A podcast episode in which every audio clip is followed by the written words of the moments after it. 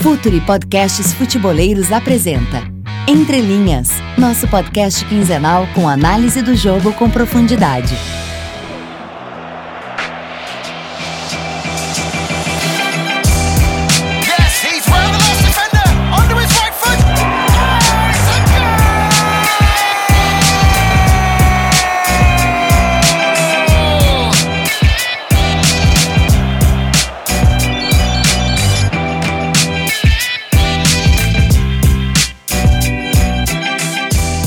Salve, salve rapaziada, podcast Entre Linhas de novo no ar, episódio 39 dessa vez. Lembrando que a gente tá dentro do feed do Futuri.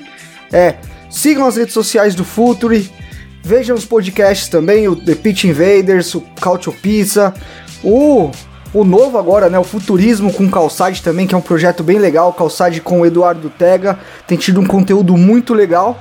E estamos aqui de novo para falar de futebol, coisa que a gente, de 15 em 15 dias, a gente tira um tempinho aqui, apesar da correria. E tô com o meu fiel escudeiro de sempre, Leonardo Miranda. Como é que tá, Léo? Tudo certo? Fala galera, tudo bem? Muito obrigado por vocês estarem ouvindo. Fiquem com a gente até o final. Não esqueçam de curtir todas as nossas redes sociais, as redes sociais do projeto. E vamos falar um pouquinho do, desses, dessa, desses assuntos que estão pegando. E hoje com um convidado especial, né, Renato? Um convidado que é da casa. Com- Começar por aí, é da casa. Mas é um cara que está inaugurando aqui no Entre Linhas, primeira vez que ele participa aqui com a gente, né? Sim, sim. E a gente tem com a gente hoje o Rodrigo Coutinho, que é analista tático do, do Yahoo. Tem seu blog no Yahoo ali, faz bastante trabalho legal pra gente. Também tá junto com a gente no Futuri, produz conteúdo também com a galera. E não só a primeira vez, mas a primeira vez de um carioca da, da Gema. Da Gema mesmo, Coutinho? Carioca de, de raiz? Olá, Renato. Olá, Léo. Muito obrigado aí pelo convite. Prazer grande participar com vocês. Estou sempre acompanhando aqui o Entre Linhas e o trabalho de vocês também há algum tempo. É, Carioca da Gema, necessariamente não. Eu sou de Niterói, né, que é uma cidade na região metropolitana aqui do Rio de Janeiro. Na realidade, é como se fosse Guarulhos em São Paulo, né? Para quem é de São Paulo vai saber, é uma cidade bem próxima do, do da, da capital mesmo. Né? Aqui Niterói fica a 13 quilômetros do centro do Rio de Janeiro. E tá bem, tá bem próximo, uma cidade um pouco mais tranquila. E sou daqui. Aí não exatamente da Gema, mas da Clara, vamos colocar assim. Obrigado aí pelo convite, vamos conversar muito, vamos falar sobre esses dois temas aí que tem gerado muita polêmica. Então, e pra começar o nosso, nosso podcast, a gente vai falar hoje de, de Cruzeiro e Flamengo, né? Que vivem.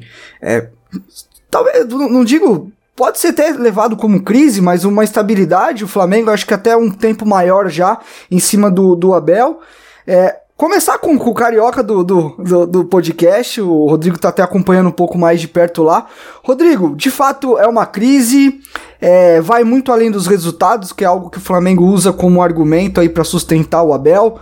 O que que tá pegando com o Flamengo, cara? Olha, Renato, eu acho que vai além dos resultados, sim. É, eu vejo com uma crise, mas eu sinceramente vejo o problema lá na raiz, né? Quando o Flamengo ele é, no início do ano ele pensa em trazer primeiro o Renato Gaúcho, o Renato ele não aceitou, é, preferiu continuar no Grêmio. E aí é, pensa no Abel Braga. E se a gente for comparar os últimos trabalhos do Abel Braga, até a linha histórica dele na carreira, né? Com o último trabalho do Renato, né? Que é esse Grêmio que ele montou aí nos últimos anos, há uma diferença muito grande. E a preocupação da diretoria do Flamengo era a todo momento trazer um medalhão, trazer alguém que fosse chegar com força no vestiário. Em nenhum momento a gente é, pode pesquisar o desafio qualquer um pesquisar qualquer entrevista que seja do seja do Marcos Braz, que é o diretor de futebol, seja do vice de futebol, seja do presidente do clube, sabe? Ninguém em nenhum momento falou sobre o jogo em si, sobre o futebol. É algo que acontece em grande parte dos clubes do futebol brasileiro, mas que a gente é obrigado a lembrar quando a gente vai comentar é, a atuação de um treinador é, no comando de um time. Né? A gente pode pegar a carreira toda do, do Abel Braga, ele em nada tem a ver com aquilo que o torcedor do Flamengo ou se a gente for comparar, por exemplo, com o time do ano passado, né, que é, jogava de uma forma com o Maurício Barbieri e o Dorival chegou, manteve a mesma forma de jogar, né, apenas recuperou a confiança dos jogadores, mexeu em, em uma ou outra peça ali, mas basicamente o modelo de jogo era o mesmo. E o Abel Braga ele, ele, ele não consegue oferecer aquilo que é, a, a torcida do Flamengo espera, que a mídia, de uma forma geral, espera também. É um time que tenha mais a posse de bola, que tenha uma variação maior de jogadas ofensivas, que tenha ideias. Eu, sinceramente, tenho muita dificuldade desde o início do ano é, observando o time do Flamengo jogar, de, de analisar um padrão tático ali, padrão de movimentação, padrão de ocupação dos espaços, padrão é, de marcação em fase defensiva ou em transições. Tenho muita dificuldade de observar isso. Acho que é um time que fica muito à mercê é, da capacidade individual dos jogadores. Tem até ali uma ideia de ser um pouco mais vertical, um pouco mais direto. Já comentei inúmeras vezes sobre isso no meu Twitter, mas isso é uma ideia é, padrão. Né? Os conceitos, os subconceitos de jogo a gente não vê sendo desenvolvidos no time. Acho até que é, muito se fala que o time do Flamengo é mal treinado. Eu, sinceramente, acho até um exagero. Eu acho que o time do Flamengo ele, ele, ele não tem uma proposta condizente com aquilo que todo mundo espera. E aí eu faço a pergunta: o Abel Braga era o cara para isso? É, ele estava lá na casa dele. Foram chamar ele para treinar o time do Flamengo e tentar fazer uma coisa que ele nunca fez ao longo da carreira. Né? A gente pega os times do Abel, como eu falei, não são equipes com, com esse padrão que todo mundo espera ver do time do Flamengo. E eu acho que antes de a gente entrar até para a ideia de jogo, eu acompanhei bem o último jogo, inclusive, que até comentei no Twitter que é um, um jogo até difícil para ser analisado por toda a emoção que teve no final, até que até pode enganar a gente, mas eu, eu queria é, pontuar muito essa questão da escolha, da gestão técnica do Flamengo nos últimos anos, é, de montagem do elenco, é, cultura do clube, que eu acho que é algo que, que o, o, Coutinho pontuou muito bem, que o Flamengo tem uma cultura de um jogo protagonista, de um jogo com a bola, de um jogo propositivo. Os grandes times do Flamengo são assim. Léo, você acha que o, o problema ele, é, é, ele também. Você concorda que o problema é muito mais enraizado do que simplesmente a questão de uma escolha de treinador, de uma, uma escolha de sistema tático? Total, total. Eu acho que tem dois. É, dá para pensar a questão sobre, sobre dois, duas perspectivas. Primeiro lugar, o mais racional. Quando a gente fala de futebol, tem que pensar logicamente. Eu acho que a, falta as direções do Brasil num contexto geral é, pensar como lógica. Qual é a chance maior de vitória para o Flamengo? Manter o treinador que estava desde outubro lá, dá tempo para ele é, treinar o time, para ele fazer as contratações, dar uma pré-temporada na mão dele, ou contratar um outro treinador com uma outra ideia de jogo para ele começar o ano, é manter o, o treinador. É, não discuto o nome do Abel. Para mim, o Abel é, um, é, é, o menor dos. O Abel é uma vítima de todo esse processo que começa na diretoria do Flamengo, que talvez seja a pior diretoria junto com o Cruzeiro de um clube na Série A é, em 2019. É horrível. A diretoria do Flamengo erra na comunicação, erra na gestão do clube, erra na finança, erra na contratação. A contratação do Arrascaeta, por exemplo, é muito menos uh, necessária do que a contratação de um bom meio-campista que o Flamengo não tem. Então, é, começa aí, o processo é, é enraizado aí. Hoje a gente está tá analisando um erro que foi feito lá, que se desenhava em janeiro. E, e como o Coutinho falou, o Abel não é um treinador de equipes de controle de jogo, não é um treinador de equipes que joguem com a bola de uma forma propositiva. Ele é um treinador de montar equipes competitivas. O Flamengo compete. Isso ninguém é, duvida. O Flamengo compete, não desiste, é um time que, que tem, sempre está tentando, sempre tem, tem jogadores comprometidos, digamos assim. Mas não é um time extremamente organizado, porque o Abel não acredita nisso. Ele dá um mínimo de organização, triangulação pelo lado, bola na área e pronto. E a carreira do Abel é isso. O Internacional foi assim, o Fluminense foi assim. Então tem um erro aí muito grande, primeiro, de diretoria. E eu acho que o Flamengo também vive uma crise de expectativa de contratar um Rodrigo Caio, um Bruno Henrique, um Gabigol e um Arrascaeta e achar que só essas contratações vão fazer um time que vai vencer todos os jogos do ano. E não é bem assim. Né? Não existe essa garantia no futebol. E a expectativa do Flamengo hoje é muito mais alta do que talvez esse elenco e esse treinador possam entregar. E aí a questão é: muda o treinador? Beleza, ok, muda o treinador. Soluciona o problema? Não sei se soluciona o problema acho que continua com o mesmo problema que está desenhado no Flamengo há muito tempo. O Flamengo não consegue fechar ano com o treinador há muito tempo. O Flamengo precisa pensar um pouquinho logicamente no que ele quer. É, e, e, sobre a história dos times do Flamengo, eram times que tratavam bem a bola, eram times que atacavam bastante e eram times muito rápidos, né? O Flamengo sempre teve, teve bons pontas, teve um cara mais pensador por dentro, que não é o Diego, também não é o Arrascaeta, é o Everton Ribeiro. Uh, eu acho que esse elenco até pode entregar o que essa característica do, histórica do Flamengo tem como, digamos, lei, né, de jogar para frente, que é o que a torcida é, exige, mas precisa também rever um pouquinho o elenco, o grupo. Só tem o Arão, por exemplo, para jogar ao lado do, do Cuejar. E, e, o Arão é um jogador para um determinado contexto ele vai bem, mas para cobrir uma grande faixa de campo, por exemplo, ele fica devendo às vezes. É, o, o, problema com certeza é mais, mais embaixo. Eu não acho que uma troca de treinador ou uma contratação vai resolver isso. O que, que, que, vocês acham? Bom, é, eu, eu, acho que eu acho que o primeiro, o primeiro passo em falso que, que o Flamengo dá, e, e, com todo respeito ao Carpe, Carpegiani, que cara, vamos, vamos ser bem sinceros, ele chega pra um, um, um perfil na temporada passada pra ser um coordenador técnico, ser um cara mais de bastidor ali, até para cuidar da metodologia, para pensar o futebol num todo, que eu também não o vejo com um perfil para isso. É, volto a repetir, é um cara muito importante pro futebol brasileiro, um cara que, que já montou grandes times, mas não, não vem de grandes trabalhos, isso, isso é claro. É, Difícil até colocar o tipo de, de jogo que, que é o preferível pro, pro, pro Carpegiani. E ali já tem esse erro, né? Já tem esse erro de escolher o Carpegiani pra, pra um. Primeiro, pra, uma condição que eu achava que também não era ideal. Eu não vejo ele como esse cara de pensar o futebol de um clube, ser um cara com, com nível teórico, apesar de toda a experiência e, e, e todo o entendimento que ele tem do jogo, a vivência que ele tem do jogo. Aí ele vira treinador, que é algo que também é um erro. Depois, o Barbieri tem um momento muito bom. Eu acho que o, o Flamengo jogou muito bem com o Barbieri, dentro de uma proposta de jogo de controle controle. Acho que era um time que ofensivamente ele ainda precisava de um movimento melhor, uma situação de infiltração tinha dificuldade, mas que mostrou grandes momentos. Depois com o Dorival, o Dorival conseguiu até em alguns momentos colocar um pouco mais desse conteúdo ofensivo.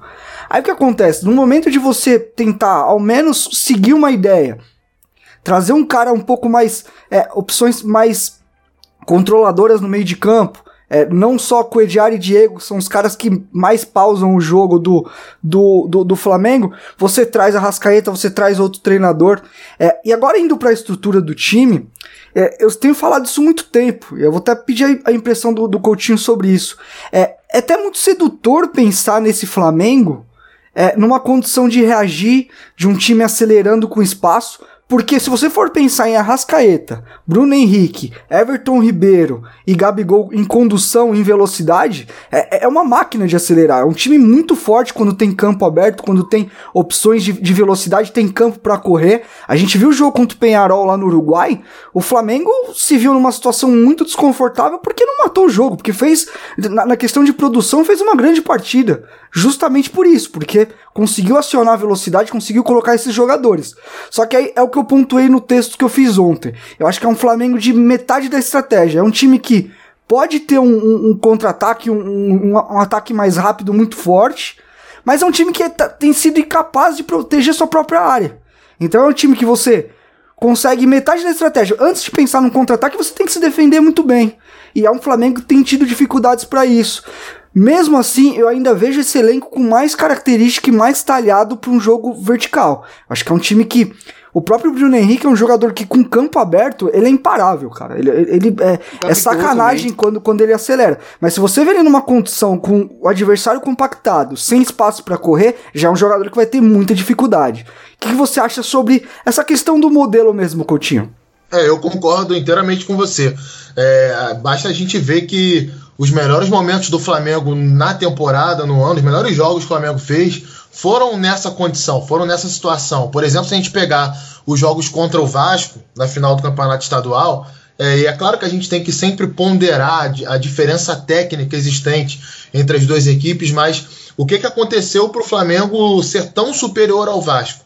O Vasco saiu para jogar, tentou sair para jogar o Flamengo, tentou atacar o Flamengo e o Flamengo reagiu. Né? E aí, com espaço, é, como você citou, tem o Bruno Henrique, o Gabigol também é outro jogador que funciona bem nesse contexto, né? O cara que tem velocidade, tem explosão né? para atacar os espaços, fez muitos gols na carreira assim, o próprio Arrascaeta em condução de bola. O Everton Ribeiro não é um cara rápido, mas é um cara que tem uma visão de jogo muito apurada, né? Ele bota a bola onde quer no ponto futuro para o cara atacar. Então, é, o Flamengo ele, ele teve seus melhores momentos na temporada, sim. O grande problema, né? E aí eu misturo um pouquinho o que você disse, Renato, com o que o Léo falou, é a, a, situação do próprio Abel, né? E tem essa questão mesmo do time se defender mal. É, o Flamengo é um time que é, oscila demais na, na, na, intensidade, no momento defensivo. Isso é uma coisa que não é um problema de agora, tá? É um problema de antes.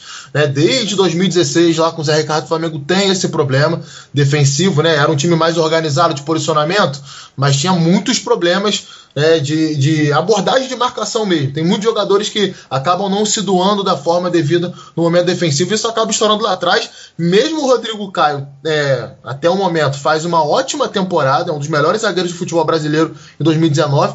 E o Léo Duarte, que vinha muito bem, sentiu né, esses, esses últimos jogos da equipe, acabou caindo de produção, até porque é um jogador que ainda está num, num, processo de amadurecimento.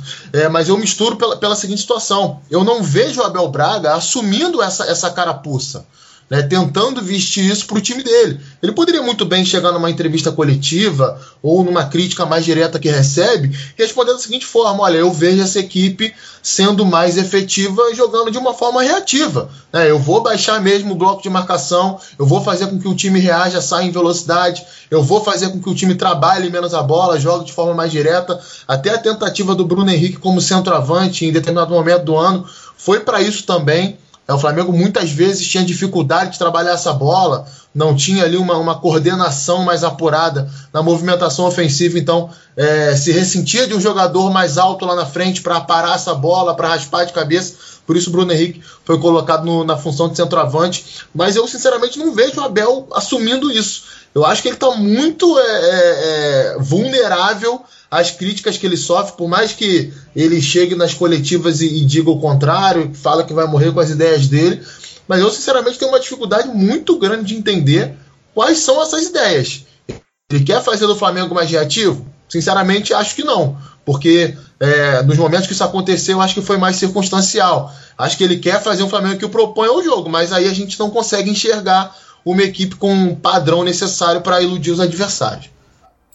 E, Léo, é, eu acho que em cima disso, acho que é bem legal, que eu tenho uma opinião bem clara sobre isso, cara. Eu acho que se ele assumisse de fato é, o jogo. Eu vou esperar, eu vou jogar um jogo mais reativo. É, é claro que o Flamengo, em vários momentos na temporada. É, se, se, a gente falar de Maracanã, então, o Flamengo vai pegar times fechados praticamente 90% das vezes. É, é, é importante que você mesmo jogando reativo, você tenha é saídas para o momento que você vai precisar propor. Eu acredito muito em equilíbrio entre as duas coisas. Mas, Léo, me fala uma coisa. Tu não acha que se o Flamengo fosse uma equipe mais equilibrada defensivamente, que estivesse contra-atacando bem, defendendo muito bem e sofrendo muito menos e tendo resultados, ganhando com, com um pouco mais de consistência, você acha que também esse papo de cultura, de propor ou não, também viria por água abaixo? Você não acha que é, essa tranquilidade de ganhar, de não sofrer tanto, também faria a torcida entender um pouco mais? Com certeza, por isso mesmo que o Flamengo vive uma crise de expectativa. É, porque a expectativa é, em torno desse time é muito alta e ela é muito irreal. Ela é muito irreal. É, o Flamengo vive.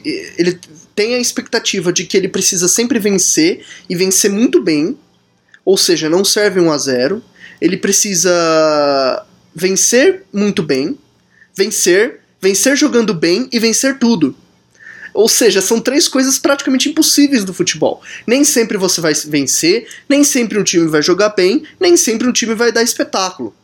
É, então é, é, bem complicado. Uh, e, e, acho que todas as análises aqui no futebol, tudo no futebol brasileiro e um pouquinho também no Mundial, mas muito mais aqui no, no futebol brasileiro e na América Latina de forma geral, ela é condicionada pelo resultado.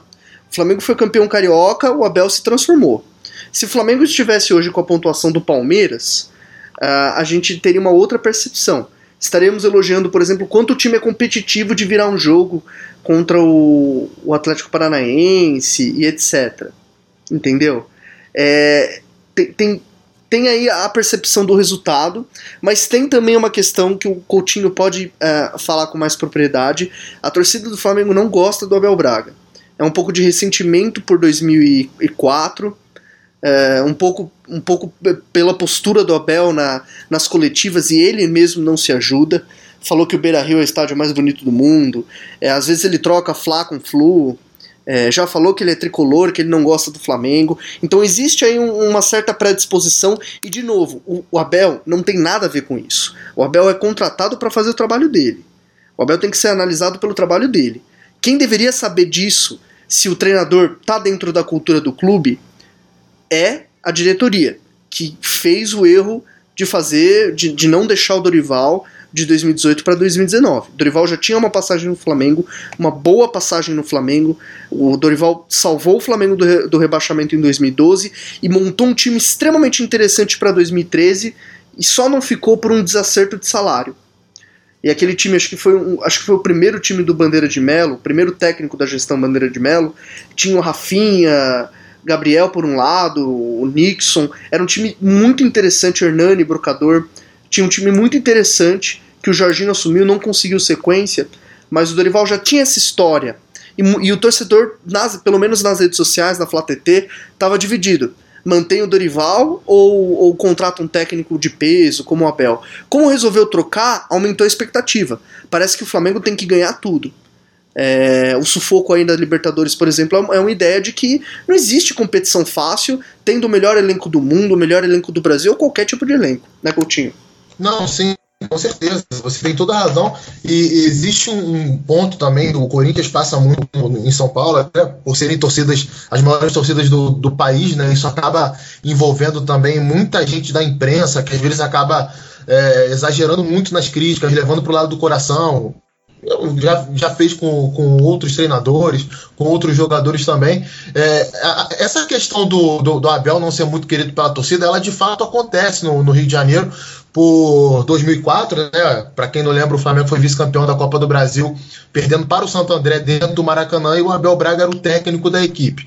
E o Abel ele é um, foi um zagueiro, né? Para a galera mais nova que não conhece muito a história dele, jogou no Fluminense, revelado pelo Fluminense, fez carreira no Vasco da Gama, ele se destacou muito mais da Gama, e depois jogou no futebol europeu. E aí foi campeão brasileiro pelo Fluminense, foi técnico do Botafogo, foi técnico do Vasco, do Internacional, enfim. Não tem uma história tão ligada ao Flamengo e, de fato, essas declarações dele aí, nessas últimas entrevistas coletivas, de fato, é, pesam muito contra. Mas aquele negócio, é, se você fosse me perguntar, eu diria a você que eu acho que o Flamengo deveria sim mudar de treinador na pausa para a Copa na pausa para a Copa América, perdão. Mas eu acho sim exageradas algumas críticas. Acho que é, muitas vezes até se falta com respeito à, pessoa profissional, né? O Abel não é um qualquer. Né? Ele é campeão do mundo com o Internacional, ganhando o, o, o Barcelona na final. Se ele não oferece o trabalho que a torcida do Flamengo espera, que boa parte da mídia espera, talvez não seja a culpa exatamente dele. É, como a gente falou é, inicialmente, talvez seja a culpa muito mais de uma diretoria que não sabe o que é futebol do que de fato para um treinador que nunca ofereceu isso na carreira. É, eu, eu, acho que é legal pontuar esse tipo de situação, porque agora até saindo. É, esse contexto todo é importante a gente trabalhar, porque de verdade a gente não vê esse tipo de discussão, né? Se a gente for olhar numa uma maneira mais geral, não, não existe esse tipo de discussão sobre o histórico do Abel, é, a questão de, de que tipo de jogo que ele sempre priorizou na carreira dele. E, e, lembrando, acho que é importante a gente sempre colocar o respeito pela pessoa, pelo profissional, independente de quem seja, é, mas que não, não, não cabe uma coisa com a outra. E eu acho que o que mais pega no, no Flamengo, e eu não vou falar com o Abel, eu vou falar de, dos últimos treinadores. É, a gente, como, como jornalista, como analista, de estar tá acompanhando muito o Flamengo nos últimos anos, a gente vê claramente como o, o, o, Palmeiras é uma ebulição para qualquer coisa. Um, um, jogador posta uma coisa na rede social, é um carnaval. É, alguém machuca alguém no treino, é um carnaval. É, obviamente que um time de massa traz isso, mas eu, eu, eu costumo até dizer que é, é uma gritaria muito forte. E eu acho que isso tem afetado muito na, quest na questão anímica do time. Se a gente vê o momento que o, o Atlético Paranaense no domingo, a gente tá gravando na segunda, na hora que o Atlético Paranaense vira o jogo no Maracanã, os jogadores começam a errar passe de dois metros. Jogadores como o Diego, como é, vai, como, como o Arão, que são jogadores que sabem fazer um passe minimamente correto numa distância, no, sem uma complexidade muito grande. E a gente vê em vários momentos um Flamengo entrando em parafuso. Foi o que aconteceu com, com, contra o Penharol no Uruguai e em várias eliminações aí a, a, ao redor dos anos, na, na, principalmente em Libertadores. Eu acho que esse ambiente também de uma cobrança que, cara, eu não tô dizendo que Flamengo não tem que ter cobrança. Flamengo é gigante, Flamengo é um time que tem que ter cobrança, é um time que investe muito para ganhar. É, longe de mim colocar isso, mas de fato, eu acho que essa questão psicológica pega muito no time. Eu acho que a gente vê desempenho de. Eu já vi jogos do Flamengo jogando muito bem, fazer um a 0 tomar um empate, o time simplesmente morre time morre mentalmente dentro de campo, começa a errar tudo, é, começa a vaia, começa a xingar treinador e xinga esse. E aí a gente vê a imprensa indo no, no embalo. Acho que essa que é a grande questão. A, a, imprensa ela não é culpada por tudo isso, mas ela equaliza tudo isso. É, a gente vê, a gente tá vendo uma caça em cima do Abel Braga, que em vários momentos eu acho até covarde. Eu acho que, que é, é, é, é, a mais. Eu acho que já, já tá sendo analisado coisas pessoais, como o Rodrigo trouxe, mas se você for ver, fizeram a mesma coisa com o Zé Ricardo, fizeram a mesma coisa com o Barbieri em algum momento, chamaram de estagiário. Não fizeram essa mesma força para manter o Dorival. Então é um ciclo vicioso. Se a gente for ver, é algo que já acontece há muitos anos. Então, eu acho que também é, é, é, é, um, é um ambiente muito complexo. É muito difícil trabalhar, jogar no Flamengo, treinar o Flamengo hoje, né? Não, sim, com certeza. É, só para para acrescentar, vou dar dois exemplos aqui de dentro de campo de jogadores que passaram no grupo recentemente, que não estou dizendo aqui que são maravilhosos, mas que também são essa porcaria toda que muita gente acabou dizendo. Um deles é o Muralha, a gente viu o que aconteceu com o Muralha, de um goleiro que foi um dos três melhores goleiros do Campeonato Brasileiro um ano pelo Figueirense. O primeiro ano dele no Flamengo foi muito bom, em 2016. Em 2017, teve algumas fases e passou por um processo de perseguição, ridicularização, sabe? Uma coisa assim que, sinceramente, só de lembrar me embrulha um pouco o estômago, porque passou muito da medida. E o segundo dele é, é, é o Márcio Araújo, que sempre foi um jogador que nunca foi é, em nenhuma intimidade, tem limitações técnicas, foi titular no Atlético foi titular no Palmeiras, foi titular três anos no Flamengo, é titular num time da Chapecoense que é competitivo. Será que é tão ruim assim? Será que ele não tem nada de bom para oferecer? Então, assim, são dois exemplos que fogem um pouquinho do banco de reservas, mas que servem para gente ter uma noção do quanto são exageradas as críticas e hoje com rede social, né, tudo analisa, tudo vira uma perseguição. Os caras realmente não, não, não conseguem se recuperar mais, não conseguem ter um desempenho mínimo para vestir a camisa do clube. Então, só complementando e até para a gente fechar o Flamengo com tudo que vocês falaram, normalmente quando eu falo no Twitter ou em alguns textos que a torcida é culpada, eu acho que a gente precisa é, separar o que é culpa e o que é responsabilidade. Não existe um único culpado no futebol, nunca vai existir. Nunca vai existir.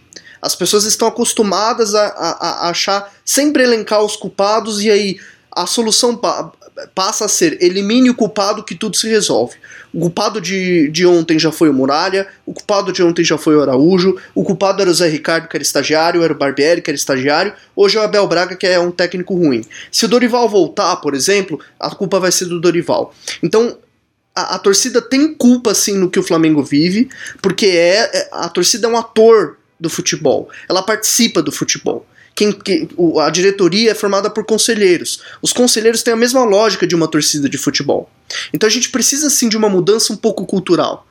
Abutre, é, gente em cima do Flamengo, como o Flamengo é muito grande, assim como Palmeiras, Corinthians, São Paulo, sempre vai ter o, a, os abutres que, que vão se aproveitar dessa situação do clube para gerar polêmica, para se vender como ponto da discórdia, como o, o quem fala a verdade, quem fala o que precisa ser dito, e só, só fala coisas que não tem nenhuma conexão com a realidade.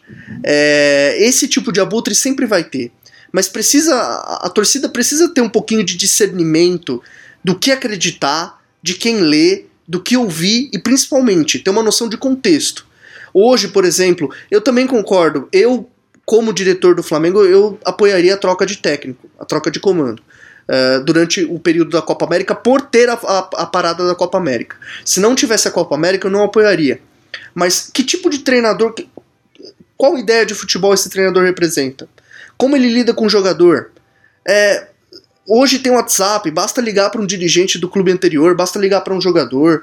É, a, a gente parece que a gente vive nas redes sociais, onde o acesso à comunicação e a- a- ao conhecimento é muito grande, mas se conhecimento fosse o problema do mundo, todos os problemas estariam resolvidos. O problema está na gente. Tá na, na forma como lidamos com isso. E o Flamengo sofre essa pressão. Então precisa sim de uma mudança cultural da torcida. Precisa cobrar menos, porque cobra às vezes coisas irreais. Precisa apoiar mais, porque o jogador sente, o jogador é humano. E ninguém é obrigado a, a, a jogar sob xingamento, sendo humilhado no Twitter, chamado de estagiário. Teve um vídeo uma vez do Muralha que ah, só editaram lances dele só ca- caindo pra direita, por exemplo. Se ele caiu pra direita, ele teve um motivo pra cair pela, pra direita. Não é porque ele, exatamente ele é ruim. Então precisa dessa mudança cultural. E o Flamengo é um clube símbolo do que a gente vive no futebol brasileiro hoje. É uma um- quase que um hospício nas redes sociais.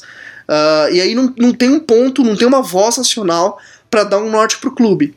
Então, se ganhar, se hoje o Flamengo ganhar o brasileiro, ganhar a Libertadores, vai ser muito mais fruto do acaso do que fruto de planejamento. E se perder, vai ser malhado, vai ser criticado. É sempre um 8 ou 80, não tem um meio termo aí que se aproxime de uma visão um pouco mais correta dos fatos. Bom, acho que pra fechar o bloco era isso mesmo. Acho que é, acho que Flamengo a gente já conseguiu arredondar, arredondar bem.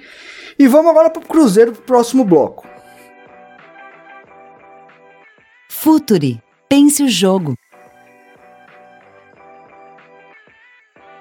Bom, a gente terminou o, o bloco do, do Flamengo metendo bronca aí em algumas coisas e tá na hora também de, de chutar o pau da barraca, como minha avó diria, falando de outro time que tá vivendo um momento complicado dentro de campo e principalmente fora de campo. O Cruzeiro, eh, que no último Fantástico do domingo teve uma reportagem denunciando algumas contratações irregulares, aliciamento de jogadores. eh, e dentro de campo também tem-se apenas seis pontos no Brasileirão tá jogando um pouquinho, tá, tá gerando reclamações também, porque vem com um desempenho muito abaixo daquilo que apresentou, e é um time que fez contratações interessantes para a temporada. Ah, Renato, você tá acompanhando o Cruzeiro, o que, que você percebe aí dos últimos jogos do Cruzeiro em termos de desempenho ah, e da aplicação das ideias do Mano? Cara, eu acho que de certa forma é, foi gerada uma expectativa muito grande nesse Cruzeiro para essa temporada, né? Acho que o Cruzeiro, além de, de ser o, o trabalho mais longevo, né? Ou um dos, se, eu- se me falha a memória, eu não sei se, se é o mais, mais longo aí com o Mano Menezes sob o comando.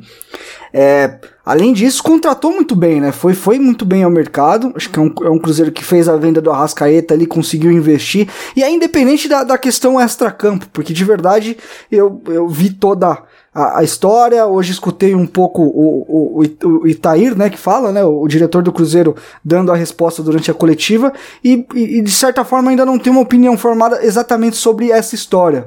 É, mas olhando para dentro de campo, é, é, era um time que trazia muita expectativa, né? Por, por entender que o Mano, nesse momento, poderia dar o, o passo à frente, que é o que o Cruzeiro, o Cruzeirense pe, pede muito, né? Espera muito do Cruzeiro, que deixe de ser não só aquela equipe consistente defensivamente, que o Cruzeiro foi nos últimos anos com o Mano Menezes, mas que fosse uma equipe também que com bola tivesse um pouco mais de repertório, um pouco mais de saída, né? É, foi um Cruzeiro que sofreu em, em situações assim que precisou jogar durante as últimas temporadas. E se a gente pegar o início da temporada, isso foi melhorando. Isso, isso foi algo que ficou muito claro. O Mano tava buscando é, alguns padrões novos, alguns tipos de movimentos diferentes. Marquinhos Gabriel usando muita profundidade, fazendo um movimento por dentro. O Rodriguinho encostando muito no Fred, sendo o segundo atacante. É claro que ali a gente tem que levar em conta que era uma qualidade de um campeonato mineiro, que é uma competitividade maior. Mas o Cruzeiro fez bons jogos também na Libertadores, onde, onde a exigência é um pouco maior. Então a gente viu o Cruzeiro num caminho, e, e aí eu acho que é até legal. Até separar a questão da, das crises de Cruzeiro e Flamengo, porque eu, eu, vejo o Cruzeiro muito mais numa situação de desvio de trajetória agora. Eu acho que as coisas vinham bem e de repente deu essa, essa, essa oscilada. É, eu acho que muito mais agora pra gente discutir é como o Mano vai conseguir voltar o, o, time pro trilho. Como que ele vai voltar a conseguir a impor o que ele tava conseguindo impor. Como ele vai começar a criar desempenho nessa equipe de novo. Porque de fato o Cruzeiro nos últimos jogos não vem conseguindo criar. É, tentou aí Rodriguinho, Thiago Neves no, no último final de semana aí contra a Chapecoense. É uma ideia que já há tempos eu sou bem cético acreditar que vai dar certo. Acho que são jogadores com, a, com, características muito parecidas, mas é um Cruzeiro que ainda busca, cara. Claro que sempre separando. Acho que o Flamengo vive uma, uma crise já de muitos anos de, de, de ser uma equipe consistente e o caso do Cruzeiro não. Acho que é mais um desvio aí. Acho que o mano vai tentar, tentar dar aquele passinho para trás, vai segurar um pouco mais o time para tentar pelo menos não, não tomar gols, né? Que acho que é algo que o Cruzeiro vem tomando muito que não, não é normal pro padrão do mano. E eu, eu penso que essa crise do Cruzeiro talvez seja é, um, um, momento de instabilidade normal da temporada.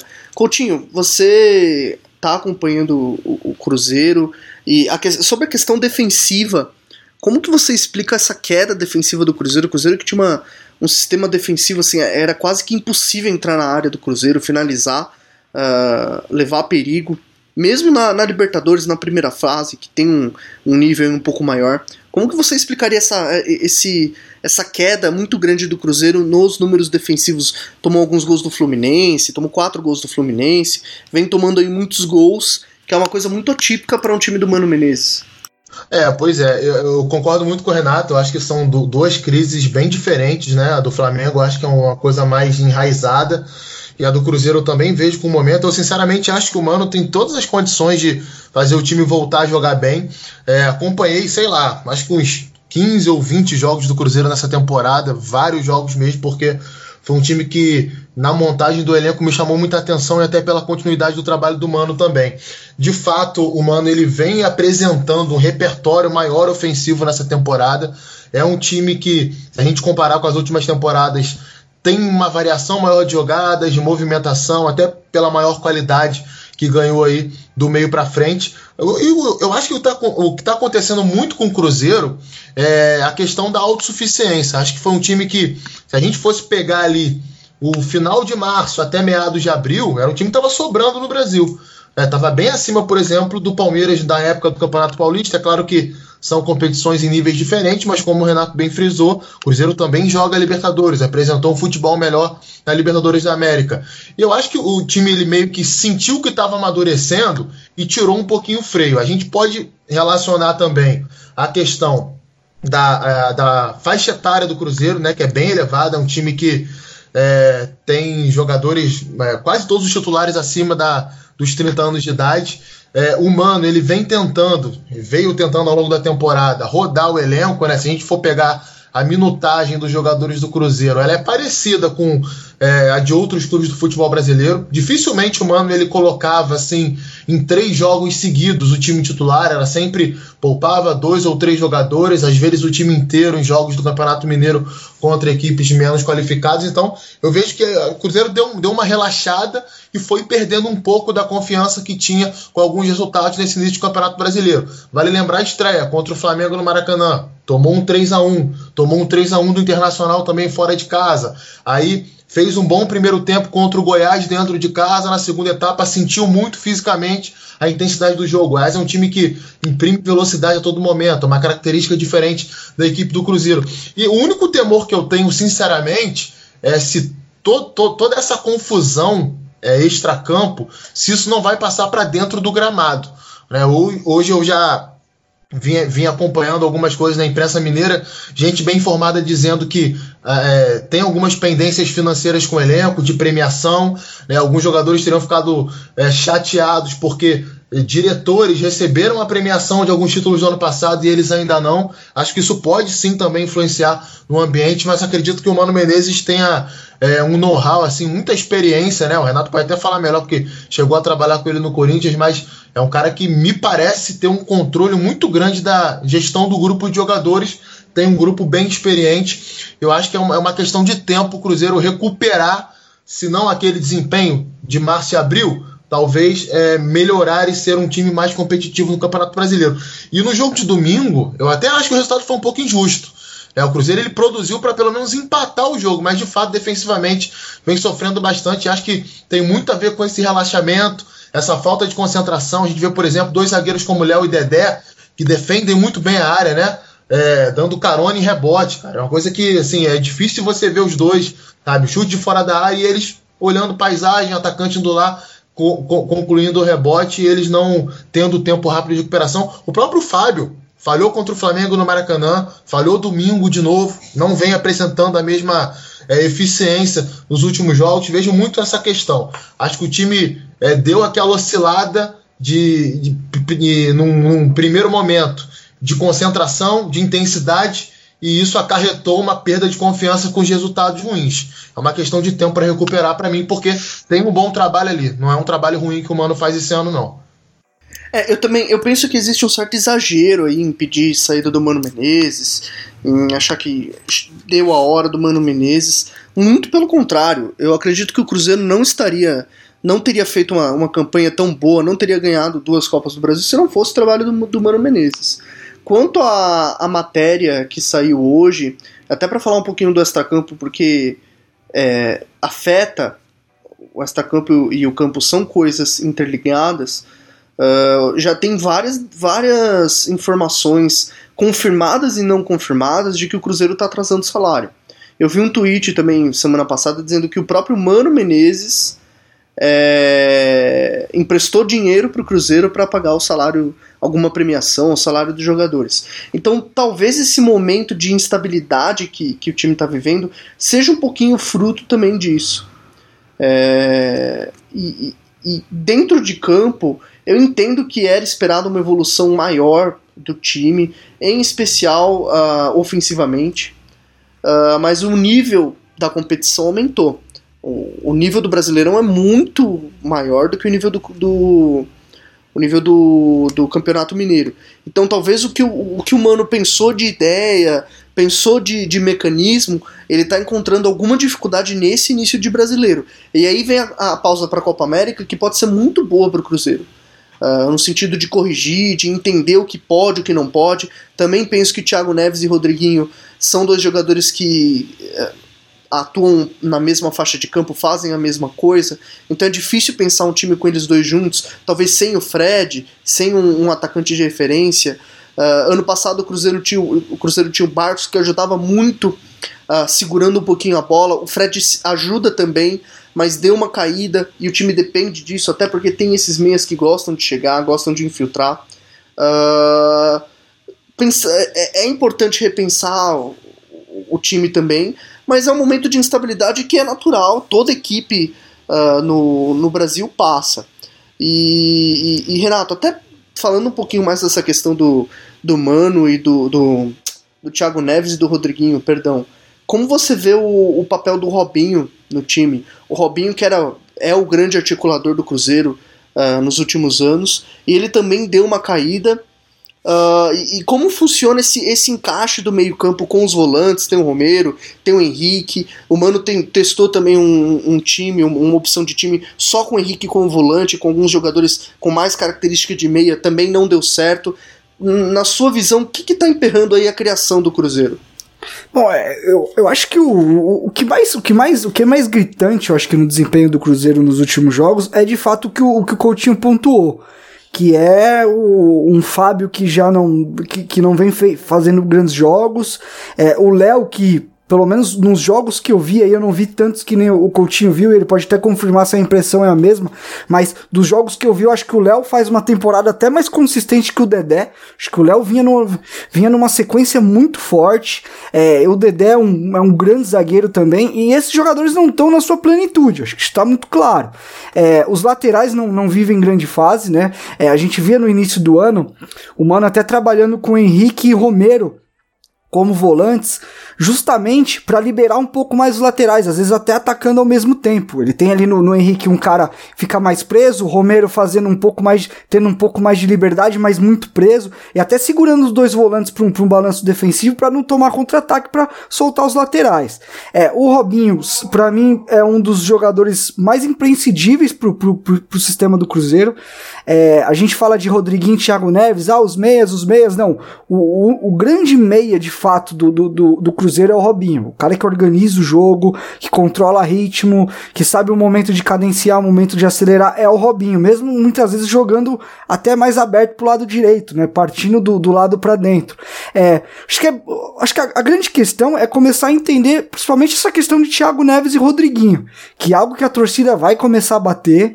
É, é, são dois jogadores que, além de ocupar a mesma faixa de campo, eles são muito parecidos. Eles, eles são, é, como, como a gente fala aqui no Brasil, ponta de, pontas de lança, né? É, em Portugal, ponta de lança é o centroavante, mas o nosso ponta de lança é o cara que joga atrás do centroavante. E vamos ser bem claros: nem Rodriguinho nem Thiago Neves, por mais que eles vão criar uma situação ou outra em algum momento, eles não são é, meias criadores, eles não são organizadores. Eles são jogadores com uma percepção de espaço muito forte. É, o Rodriguinho vinha fazendo um grande ano, principalmente na Libertadores, fazendo gols decisivos. É, o Fred fazendo muito movimento de sair da área. O Fred faz um grande ano. É, é, muita gente tirou muita onda com o Fred aí, que é algo que a gente até falava de, de desmoralizar né, o ser humano. Acho que foi algo que foi bem pesado durante a Copa do Mundo também. O Fred, já com seus 30 anos e cacetada, faz um grande ano, fazendo bons pivôs, inclusive, criando situações de gol, retendo bastante a bola. Em alguns momentos deixando o Rodriguinho para profundidade, o Rodriguinho atacando espaço. É o Marquinhos Gabriel que teve uma lesão, também fazia um grande ano, é longe do Marquinhos que passou pelo Corinthians, que não conseguiu emplacar, não conseguiu ser, ser regular. É, e muitas vezes o Fred e o Rodriguinho saíam da referência e o Marquinhos era o cara que empurrava a linha defensiva para trás, sempre muito espetado, jogando com, com muita intensidade. É, é um Cruzeiro que eu acho que tem muito a ver a queda de desempenho para as individualidades. As individualidades passaram a não render o que vinham rendendo. E aí eu acho que aí a gente pode tentar fazer uma conexão. O extracampo não está funcionando. Salário, diretoria, agora uma bomba que cai no clube com, com questões de corrupção, de acusações de, de um monte de coisa grave, e isso pode respingar. Mas eu mantenho a minha ideia. Eu acho que o Cruzeiro, se a gente olhar só para o campo, só para a questão de rendimento, me parece que é mais uma oscilação que chama atenção sendo o Campeonato Brasileiro, né? Porque o, o Cruzeirense espera uma, uma campanha um pouco mais contundente do, do Cruzeiro, que há muitos anos já larga o brasileiro um pouco de lado, e aí começa muito mal, e aí vem toda essa pressão para cima do, do Cruzeiro, né? Então eu, eu acho que se não virar aquela gritaria, aquela loucura, se o extracampo ali não respingar de forma tão brusca dentro do elenco, acho que é, tranquilamente o mano consegue colocar esse, esse barco de novo na, na linha certa. Barco não, né? Trem. em Minas o pessoal gosta de trem. Mas eu acho que é mais uma oscilação e eu acho que as individualidades também tem muito a ver com isso. Oh, Coutinho, você falou do, do Dedé, do Léo e do Dedé. Como você enxerga o sistema defensivo do Cruzeiro? Qual zagueiro está melhor ou, uh, ou, não está melhor, digamos assim? E como buscar alternativas dentro do elenco do Cruzeiro que foi montado pelo Mano, vem sendo montado pelo Mano? Uh, como você enxerga, enxerga as alternativas que o Mano tem para superar esse, esse, essa instabilidade?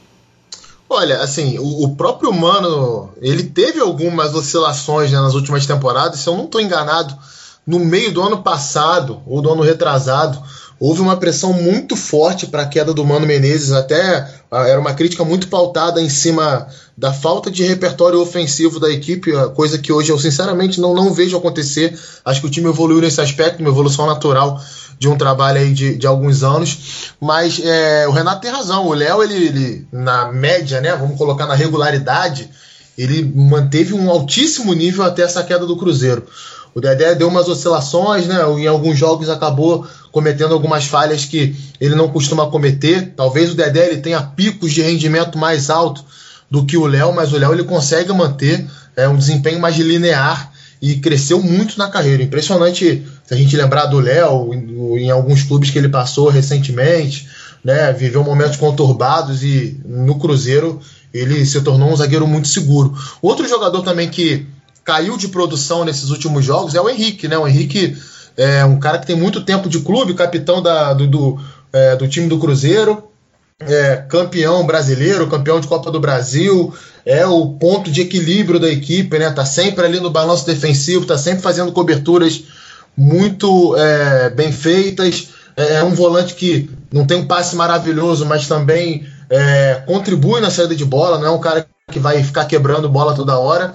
É outro jogador que caiu muito de produção, intensidade mais baixa, né? Parece com a confiança bem abalada nesse momento, arriscando menos na saída de bola, se movimentando menos para receber. Então acho que é um, é um, outro cara que a gente tem que citar também. E a alternativa ele tem. Se a gente olhar o elenco do Cruzeiro, por exemplo, é, não nesse momento porque está lesionado, mas o lateral direito reserva é o Orejuela, um cara que é, pertence ao Ajax, fez até alguns bons jogos já nessa temporada. O lateral esquerdo, reserva, lateral direito, perdão, reserva é o Orejuela. O lateral esquerdo, reserva, é o Dodô, né, que é um jogador que fez um grande ano pelo Santos ano passado.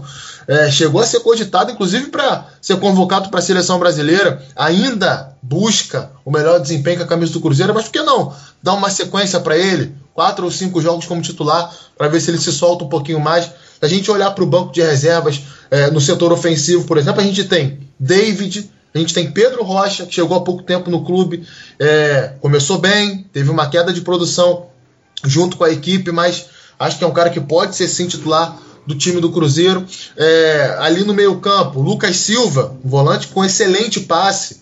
Sabe? Um cara que alia muito bem a parte defensiva e a parte ofensiva. É o, é essa própria briga ali, no bom sentido, entre Rodriguinho e Thiago Neves, cara. Eu também acho que eles não, não, não, não jogam juntos, mas é, quem sabe isso também não pode ser uma coisa boa, uma disputa sadia por posição, uma competitividade alta. O Thiago Neves jogou muito bem domingo.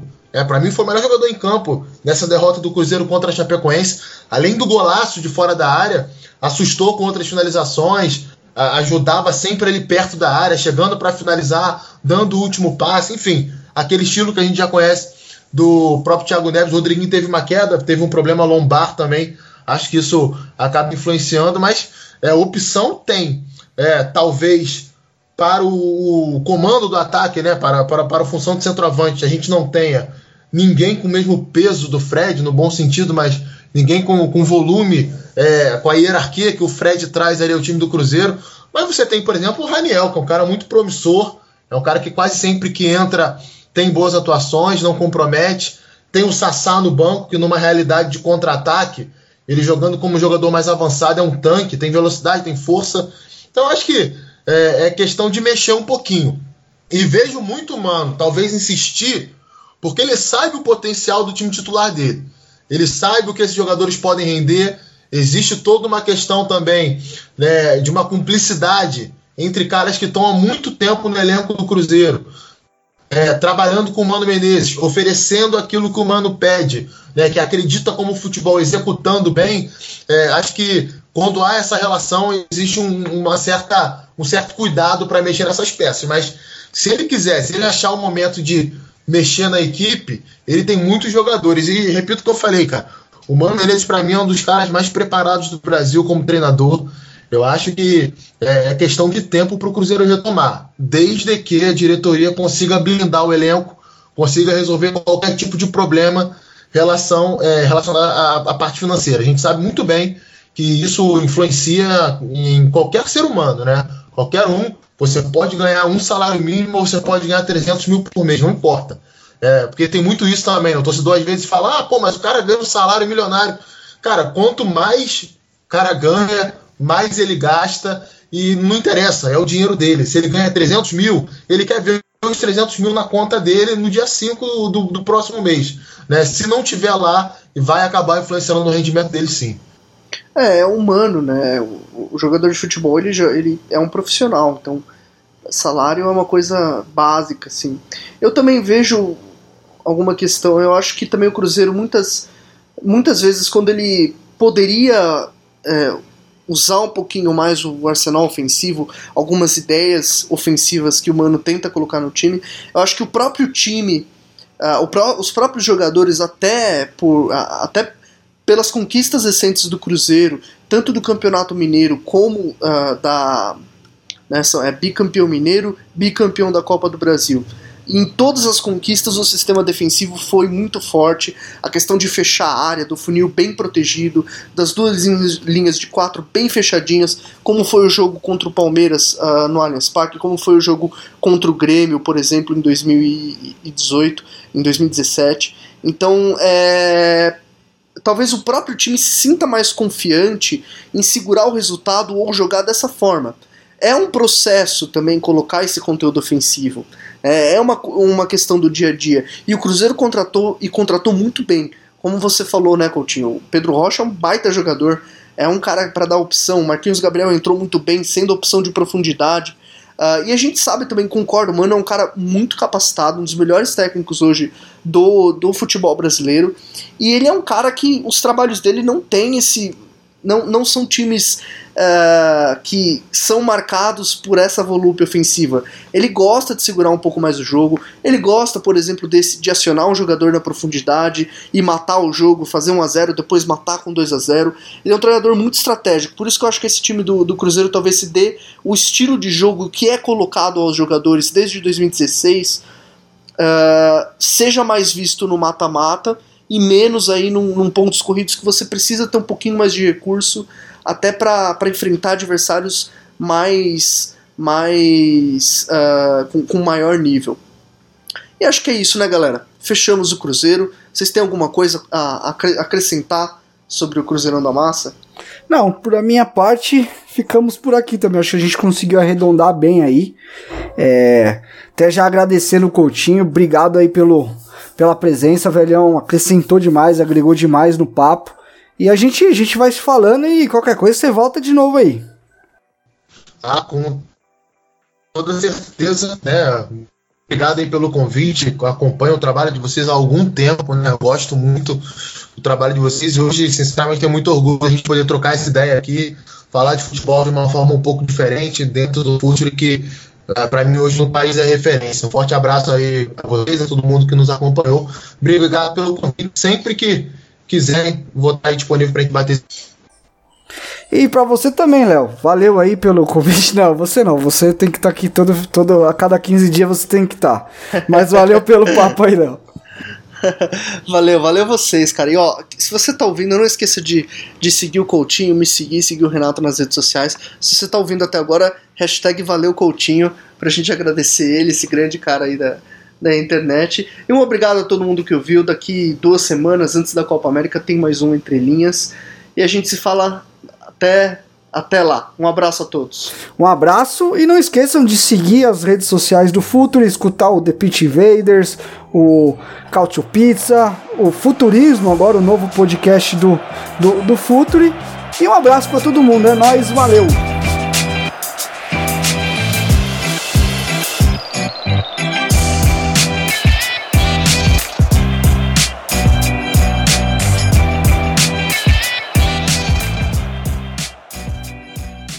Projeto Futuri apresentou Entre Linhas.